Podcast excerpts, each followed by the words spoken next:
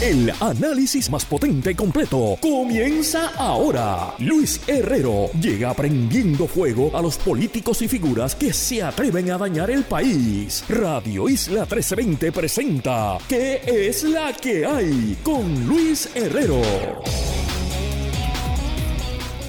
Muy buenas tardes. Bienvenidos y bienvenidas a ¿Qué es la que hay? con Luis Herrero por Radio Isla 1320. Hoy lunes 24 de octubre del 2022. Estamos en vivo y en directo para todo Puerto Rico por el 1320 AM y su cadena para el mundo a través de radioisla.tv, nuestra aplicación para teléfonos Radio Isla Móvil y en facebook.com diagonal Radio Isla TV.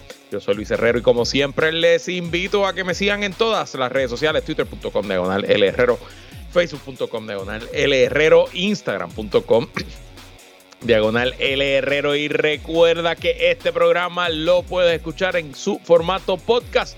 Búscalo como que es la que hay en tu aplicación de podcast favorita para que me escuches cuando a ti te dé la gana y que es la que hay de que vamos a hablar hoy. Día 242 de la guerra en Ucrania. Otro feminicidio sacude la conciencia del pueblo. ¿Hasta cuándo? Salen más detalles del allanamiento a los primos terceros del gobernador Pierre Luis y lo converso con Jorge Dávila y en A Solas con Sonia Valentín pasamos revista a la investigación a los familiares del gobernador y el rol de Puerto Rico como centro global de lavado de dinero. Y bueno, antes de ir a los temas, algunos asuntos de interés. Los Astros barrieron a los Yankees. Creo que es la segunda vez corrida que pasa Edwin y yo no tengo nada que añadir. En la nacional, los Phillies casi barren a los padres, ganan la serie 4 a 1. Y este jueves comienza la serie mundial.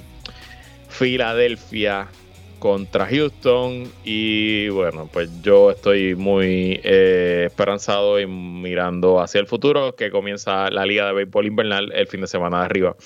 Los cangrejeros de Santurce abren la temporada el 4 de noviembre. Creo que es contra los campeones criollos de Cagua, si no me eh, equivoco.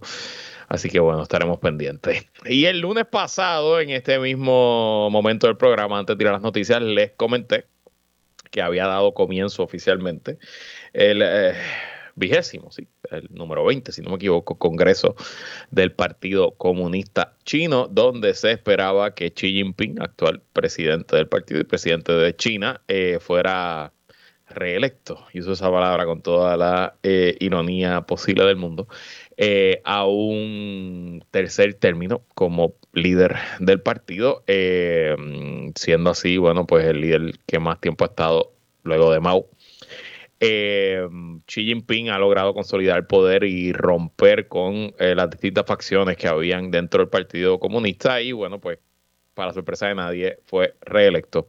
Para un tercer término y no solo eso, sino que eh, los componentes del partido ya están ocupados 100% por eh, personas leales a Xi Jinping. Ya no hay de la facción tecnócrata, ya no hay personas que pudieran ser oposición interna, ya no hay posibles sucesores. El comité ejecutivo de ocho personas del Politburo está compuesta por Xi y siete personas muy cercanas a Chi, incluso varios de ellos están repitiendo por tercer término también, lo que rompe con tradición y protocolos del Partido Comunista. Y el Politburo, que era de 24 personas, ahora es de 23 no tiene a ninguna mujer por primera vez en varias décadas y las los 23 integrantes del Politburo son leales a Xi Jinping. Hubo un incidente confuso ayer en el cierre del Congreso donde el ex presidente Hu Jintao, que fue el líder del partido antes de Xi, fue removido por un Ujier. Eh, no, a la fuerza, no necesariamente hablando, lo cargaron de allí, pero lo agarraron por debajo del brazo. Eh, el gobierno ha dicho que se trató de un percance de salud. No sé, me parece que en un momento tan coreografiado y escenografiado como un congreso de un partido comunista, me parece que no, estas cosas no pasan así al azar. Así que confuso ese incidente. Hay rumores de que Hu Jintao había presentado algún tipo de oposición interna a las movidas que quería hacer Chi y eso, bueno, pues que lo llevó a esa purga oficial, no sé, no sabemos. Eh, Lo interesante es que el gobierno chino esperó a que se acabara el Congreso para publicar los números de su economía. La economía china solamente creció 3.7% en el último trimestre, lo que es muy por debajo de lo que era la meta oficial del gobierno y la realidad es que la economía china está sufriendo eh, secuelas todavía del COVID, también está sufriendo de la que explotó su burbuja inmobiliaria, los precios de la propiedad, la inflación, etcétera, así que veremos, ¿no? Cómo esa eh, la economía china afecta este nuevo término de Xi Jinping. En noticias de Inglaterra, todo apunta a que Richie Sunak va camino a convertirse mañana en el nuevo primer ministro de Inglaterra. Sunak, un eh, miembro del Parlamento del Partido Conservador y que quedó en segundo lugar eh, en la contienda contra la hoy ex primer ministra Liz Truss, se convertirá en el primer primer ministro, valga la redundancia, en la historia de Inglaterra de origen asiático, eh, su familia de India, em, y también se convertirá en el líder político global más rico del planeta, entiendo. hizo una fortuna eh, trabajando para Goldman Sachs y ahora, bueno, pues esa fortuna, eh, de hecho, es más rico que los reyes de Inglaterra. Así que interesante demás. Y también esta semana hay que estar pendiente, se supone, si todo fluye, que antes del viernes cierre el acuerdo para que el billonario fundador de Tesla eh, y de otras empresas, Elon Musk, adquiera la red social Twitter. Eh, hay ciertas dudas con el financiamiento y hay, existe todavía la posibilidad de que el gobierno de Estados Unidos no permita la venta por razones de seguridad nacional, pues se sabe que parte del dinero que está utilizando Elon Musk para em, comprar Twitter, que van a ser casi 45 mil millones de dólares, si no me equivoco, eh, viene de eh, fondos cuestionables como el fondo de la familia real de Arabia Saudita, quizás algún dinerito de Rusia, etcétera, etcétera. Así que veremos. Pero si nada ocurre antes del viernes, Elon Musk debe convertirse en el eh, nuevo propietario de Twitter. Y yo no sé qué voy a hacer porque a mí me gusta hablar mal de Elon Musk en Twitter. No sé cuánto durará mi cuenta. Anyway, pasemos rápido a la guerra en Ucrania. En el fin de semana no hay mucho que eh, contar en cuanto a movimientos, eh, ganancias en el territorio, en el terreno. Ambos ejércitos pues siguen con ciertos combates en algunas zonas. Eh, todo es expectativa en cuanto a la ofensiva ucraniana en la ciudad de Gerson. Eh, sigue saliendo información de que las autoridades civiles rusas han abandonado la ciudad, aunque eh, las tropas continúan ahí y también hay información de que han llegado refuerzos nuevos y que hay rotación de tropas que están sacando tropas que llevan muchos meses en el frente de batalla y trayendo tropas frescas eh, para sustituirlos. Así que de nuevo, eh, todo es expectativa y algo debe ocurrir pronto, sobre todo mientras se siga acercando el invierno. En el frente diplomático hay algo interesante que pasó hoy, hace unas horas, 30 congresistas del caucus progresista, estamos hablando de los demócratas más liberales, 30, eh, le enviaron una carta al presidente Joe Biden pidiéndole que cambie su política en cuanto a Ucrania, pidiéndole que entre a negociar directamente con Rusia y esencialmente pidiendo que busque un cese al fuego. Aunque obviamente estos progresistas en su carta no se dirigen a eh, el presidente Biden como lo harían congresistas republicanos de extrema derecha, lo cierto es que estamos viendo a la extrema izquierda y a la extrema derecha estando de acuerdo en algo, pues eso a mí me levanta banderas, me preocupa y me habla también de hasta dónde puede estar llegando la operación de influencia y de cabildeo de parte del gobierno ruso. Hay que estar muy pendientes, sobre todo de cara a estas elecciones de medio término que son en 15 días y que de darse lo que aparentemente va a pasar, que los republicanos ganen la Cámara y quizás el Senado, pues veremos cómo de para eso, para el conflicto en Ucrania y otros temas, porque podemos ver a la izquierda y a la derecha poniéndose de acuerdo en, no sé, no subir el, el techo de la deuda de Estados Unidos y causar un colapso del dólar o un aumento de la inflación aún más, quién sabe. Preocupado como siempre, seguiremos hablando de estos temas durante la semana. Hablemos ahora de, bueno, una noticia que ojalá fuera rara, excepción y que cuando pasara en Puerto Rico eh, acaparar a todos los titulares, pero es tan común, tan regular y ya pasando tanto tiempo por tanto tiempo que honestamente, pues no acapara los titulares. Y es que hubo en la madrugada de viernes para el sábado otro feminicidio a manos de un policía. Específicamente, durante eh, la madrugada del sábado, la policía informó que hallaron el cuerpo eh, de Iraida Ornedo Camacho en un vehículo en el área metropolitana, en, la, en, el, eh, en el área de Cupey. Y también estaba en el mismo vehículo el cuerpo del presidente de la Unión de Policía, Diego Figueroa. Según la investigación, Figueroa, que no es policía activo, es policía retirado, pero preside la Unión, así que policía es, asesinó a Iraida Ornedo Camacho, quien eh, se presume era una pareja consensual, se desconoce. No es la esposa del señor Figueroa. Y luego, como hacen los cobardes, se suicidó.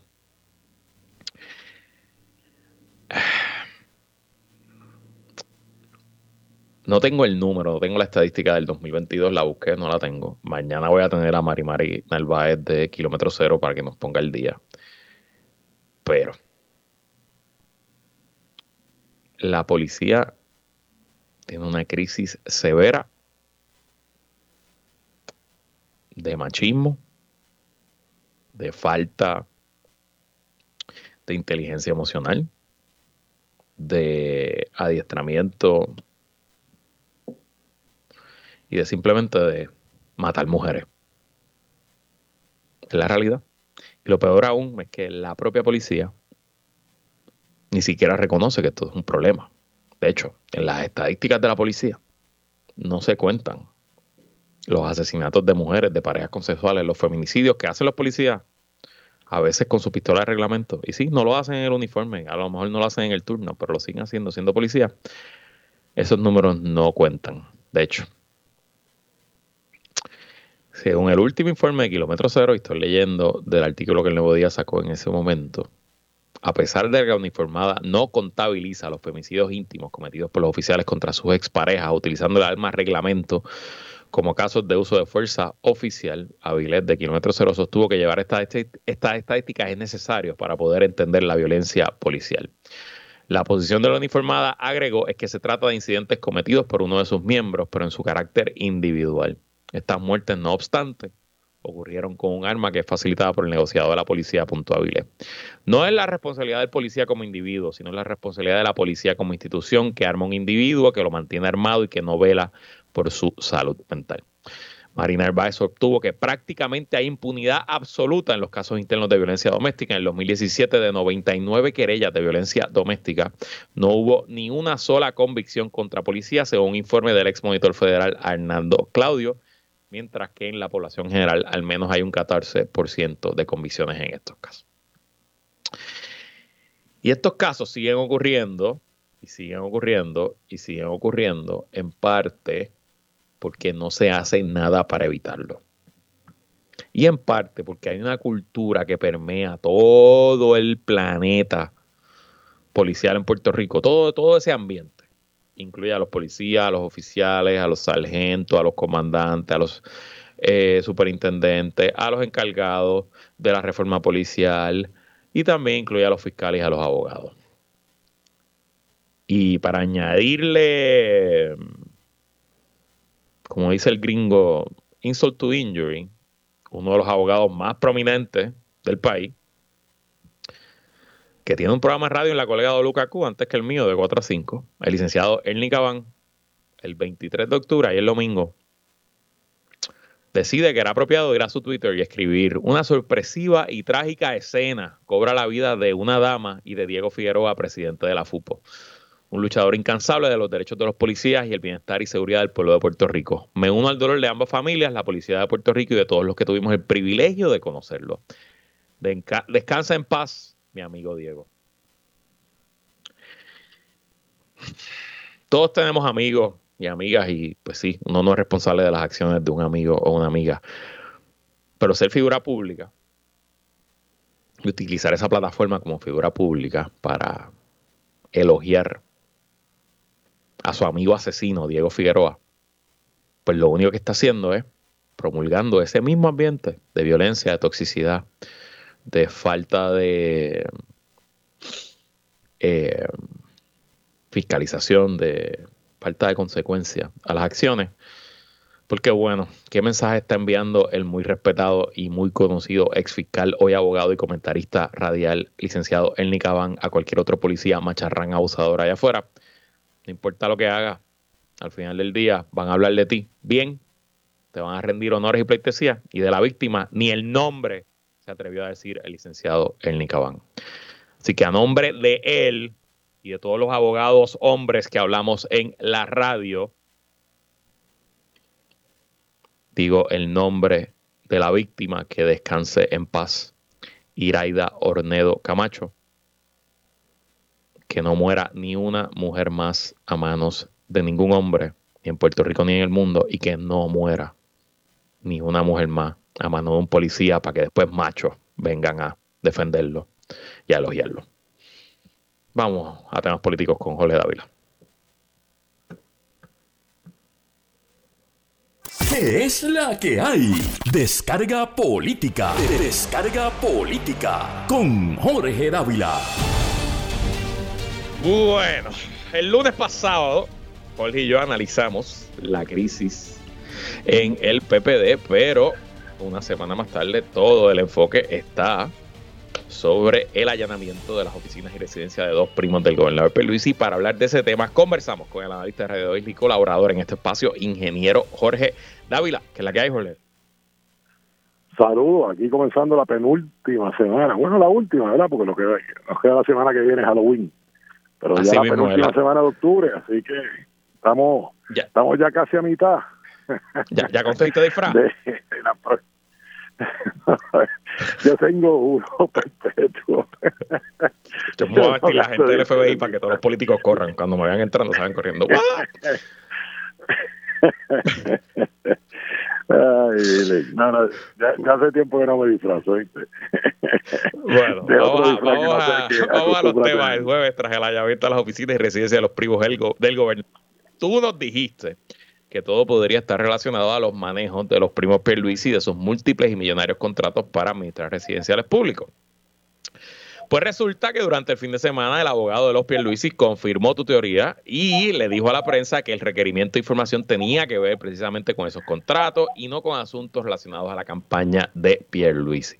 Así que te pregunto, ¿esto es pura casualidad que los federales vayan contra los primos terceros del gobernador? Simplemente mala suerte para el gobernador que sus primos estén metidos en esto. Bueno, mira, yo obviamente esto está bien fluido eh, yo sigo insistiendo que aquí hay unas investigaciones que están en curso.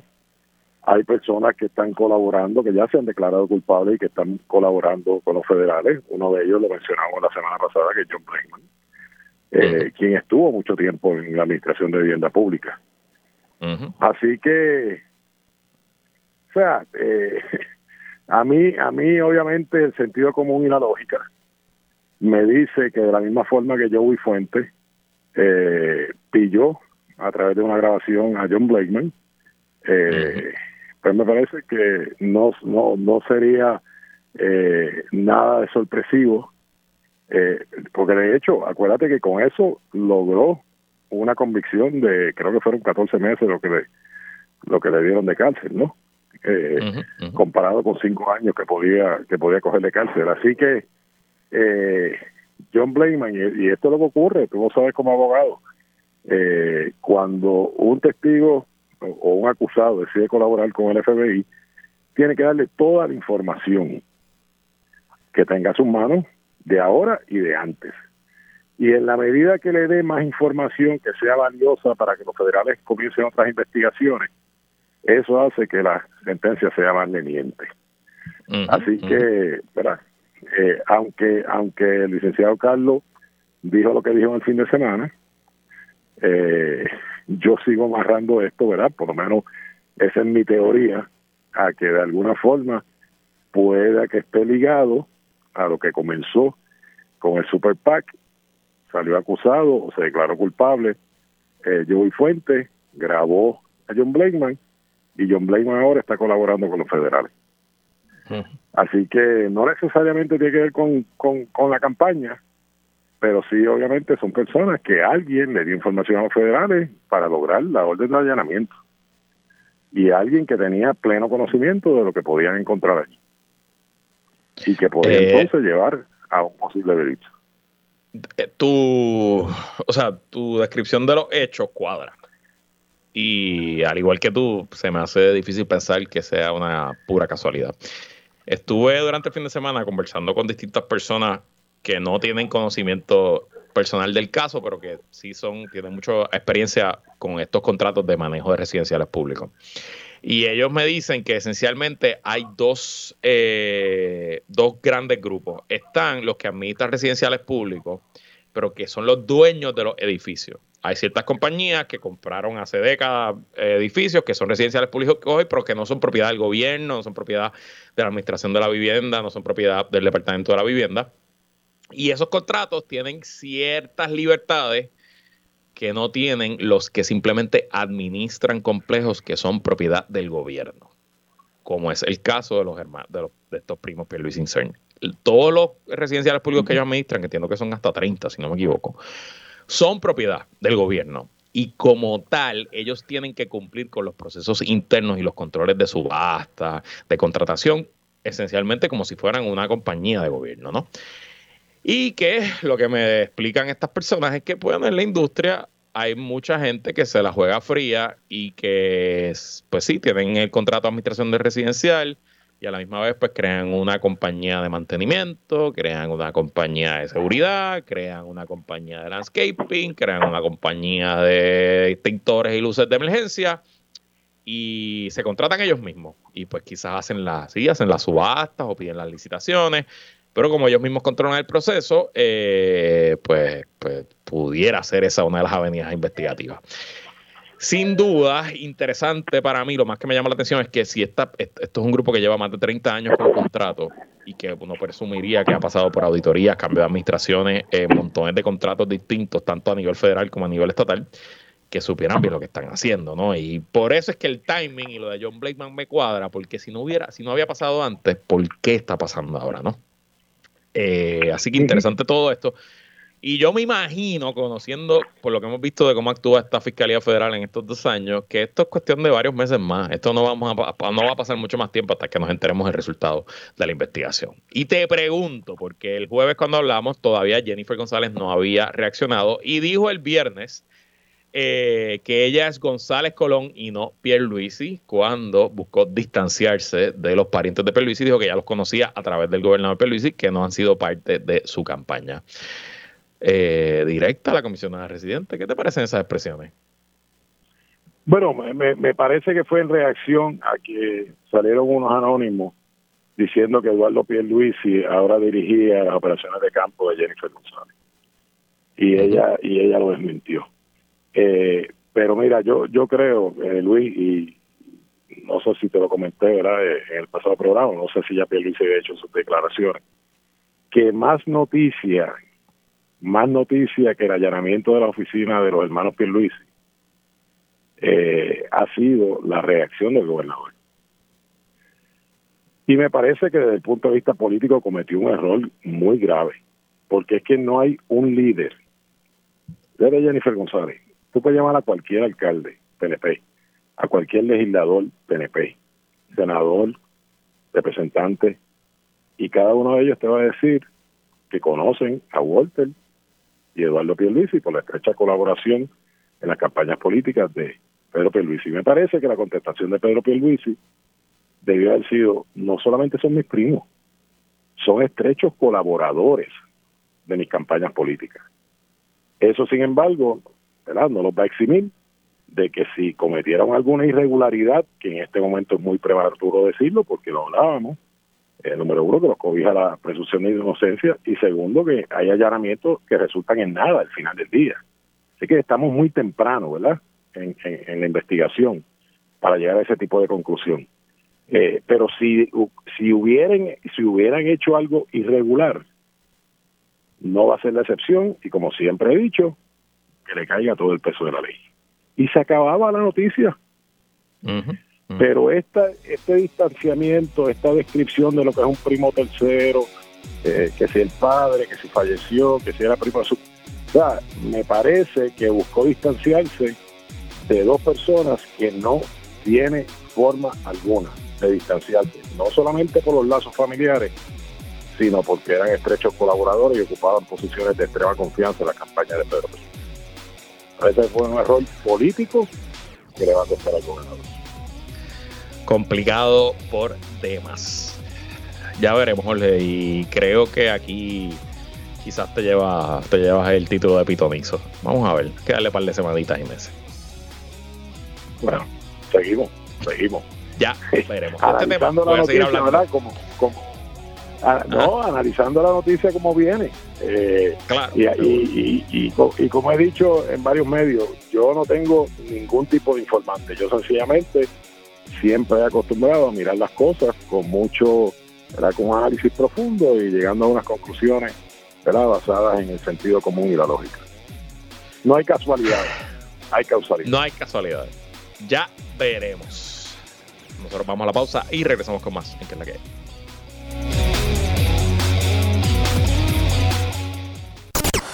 Ahora le damos un giro a tus lunes desde la perspectiva de la directora, actriz y productora Sonia Valentín. A solas con Sonia. Así mismo es como todos los lunes recibimos a Sonia Valentín en el segmento favorito de mi mamá. ¿Qué es la que hay, Sonia?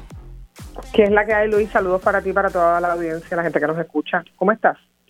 Yo estoy muy bien, ¿y tú? Bien, bien, impactada con las noticias, pero bien. Ay Dios, ¿cuándo no? Bueno, vamos a, vamos a hablar de las noticias. Antes de ir a los temas que tenemos en agenda, eh, durante el fin de semana nos enteramos de la muerte de Iraidia Ornedo Camacho a manos de el presidente de la Unión de Policía, Diego Figueroa, quien luego cobardemente se suicidó.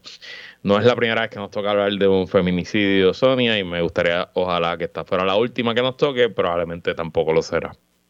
Tu reacción. Es terrible terrible, demasiadas mujeres muertas a manos de sus compañeros, esposos, slash, whatever, eh, que realmente no tenemos la necesidad de estar viviendo esta situación las mujeres en este país ni en ninguna sociedad.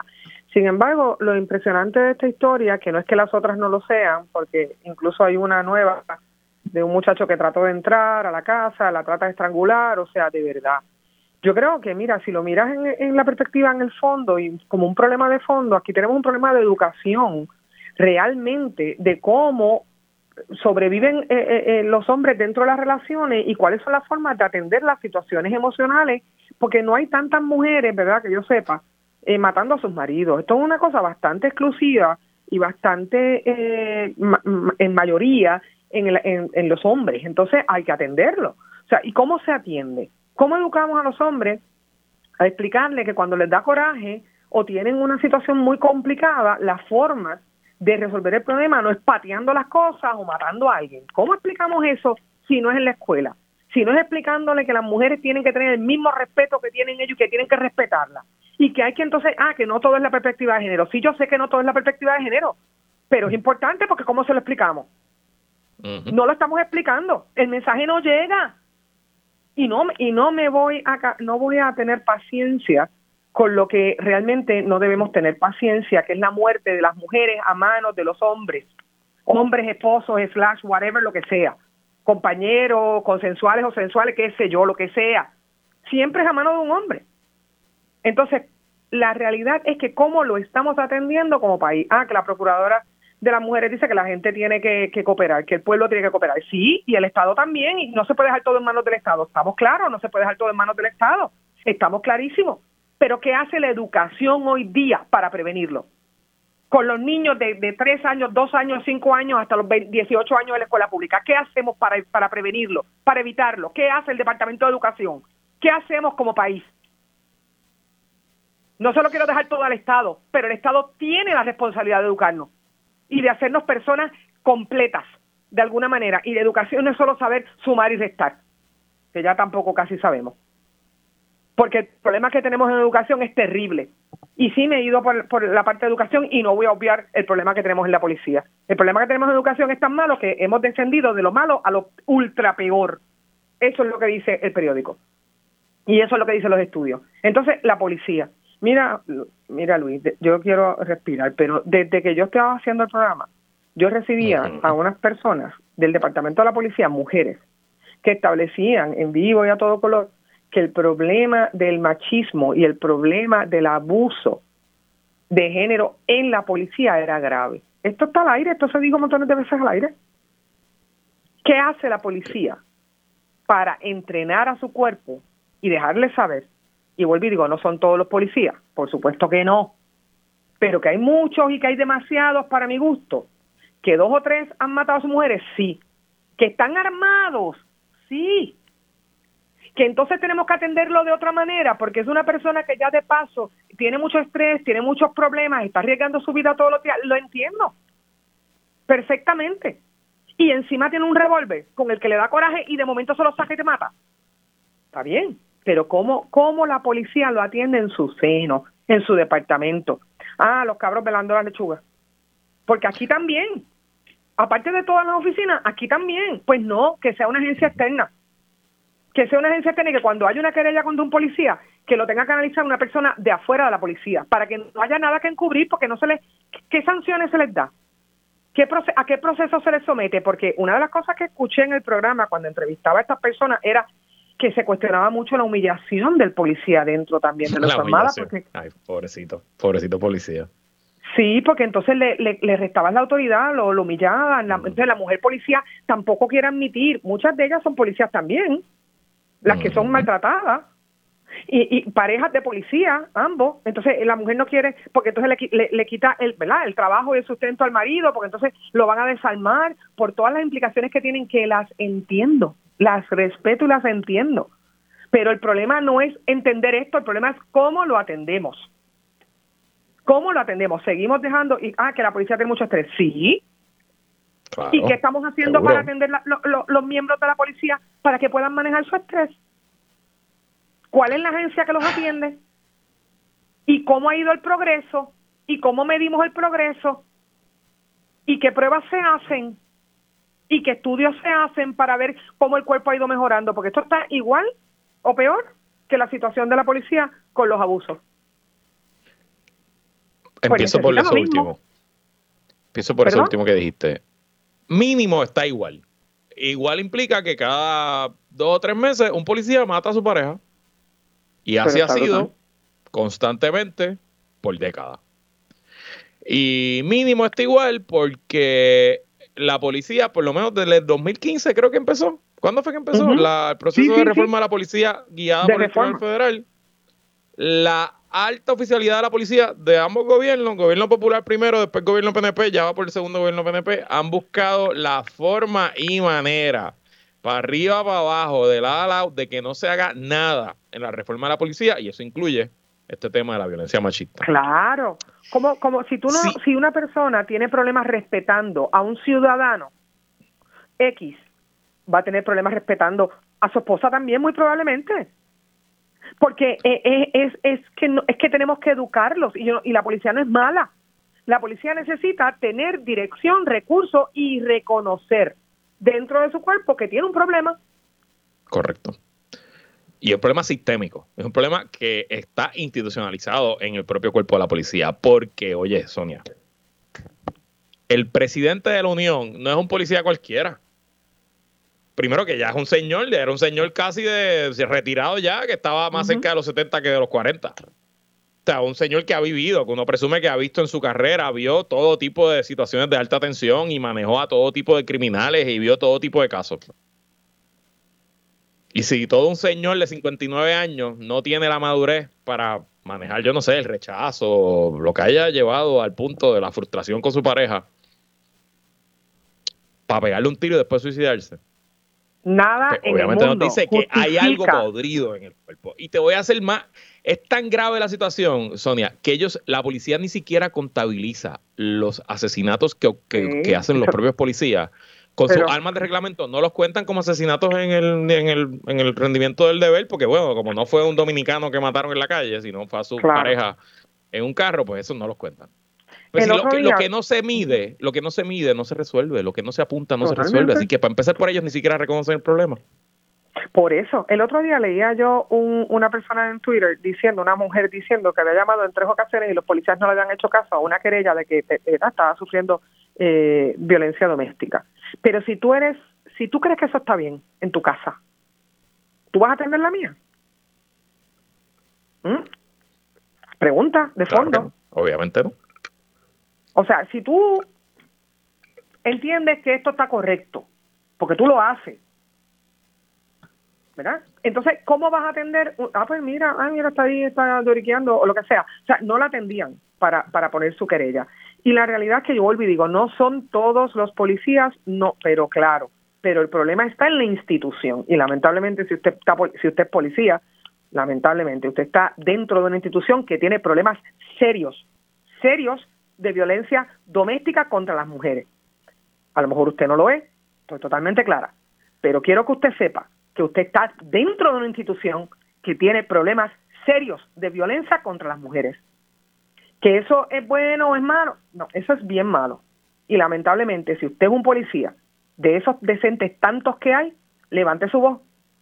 Levante su voz y pida y reclame que el cuerpo al que usted trabaja, el cuerpo al que usted pertenece, con honra, honre a las mujeres y haga alguna reforma interna para que no se manche más el nombre de esa institución en la que usted honradamente trabaja. Sea usted vocal, pida usted también a los policías decentes, a los policías que no tienen problemas de violencia, a los policías que respetan a las mujeres, a los policías que entienden el problema, a los policías que tienen hijas y esposas que quieren que se respeten. Ustedes también levanten la voz internamente dentro del departamento de la policía. No pasen ustedes por desapercibido, no volteen ustedes la cara. Demuestren que en el cuerpo de la policía también hay gente decente, gente que respeta a las mujeres y que respeta el valor de la vida. Salgan ustedes también a pedir que eso, eso el pueblo se los va a agradecer. Y que no se le olvide a todos los oficiales, abogados, comentaristas radiales, y personal de la fortaleza que ha obstaculizado las reformas en la policía, los cambios de cultura, los cambios de ambiente, las sanciones a los que fallan, que ustedes también son responsables de todas las mujeres que han muerto a mano de policía. Porque si no hacen nada y obstaculizan activamente a los que están tratando de hacer algo, pues sí, los hace cómplices pasivos de todo lo que está pasando. Vamos a la pausa y hablamos de temas políticos cuando regresemos en que es la que hay.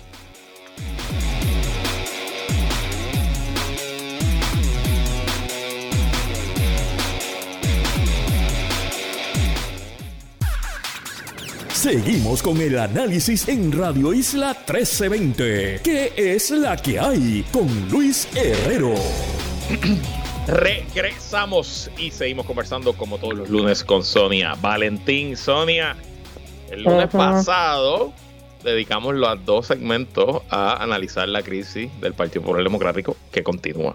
Pero una semana más tarde la atención del país se centra sobre dos primos terceros, que valga la aclaración del gobernador Pedro Pierluisi, cuyas oficinas y residencias fueron allanadas por las autoridades federales el pasado jueves. Según el gobernador y el propio abogado de los primos del gobernador, la investigación no tiene nada que ver con la campaña de Pedro Pierluisi. ¿Le creemos, Sonia? No sé, de verdad, de verdad. Yo eh, no, ¿verdad? Ellos aparecen como donantes, es lo que he visto, pero no solamente de él, sino de otros políticos, también dentro del Partido Nuevo. Y la realidad es que, bueno, ¿qué, tú crees, eh, Luis? Yo no, te puedo decir una cosa a la otra, pero, pero pues eh, eh, ha habido un estudio, ha salido un reportaje sobre la, la institucionalización de la corrupción y podríamos hablar de eso.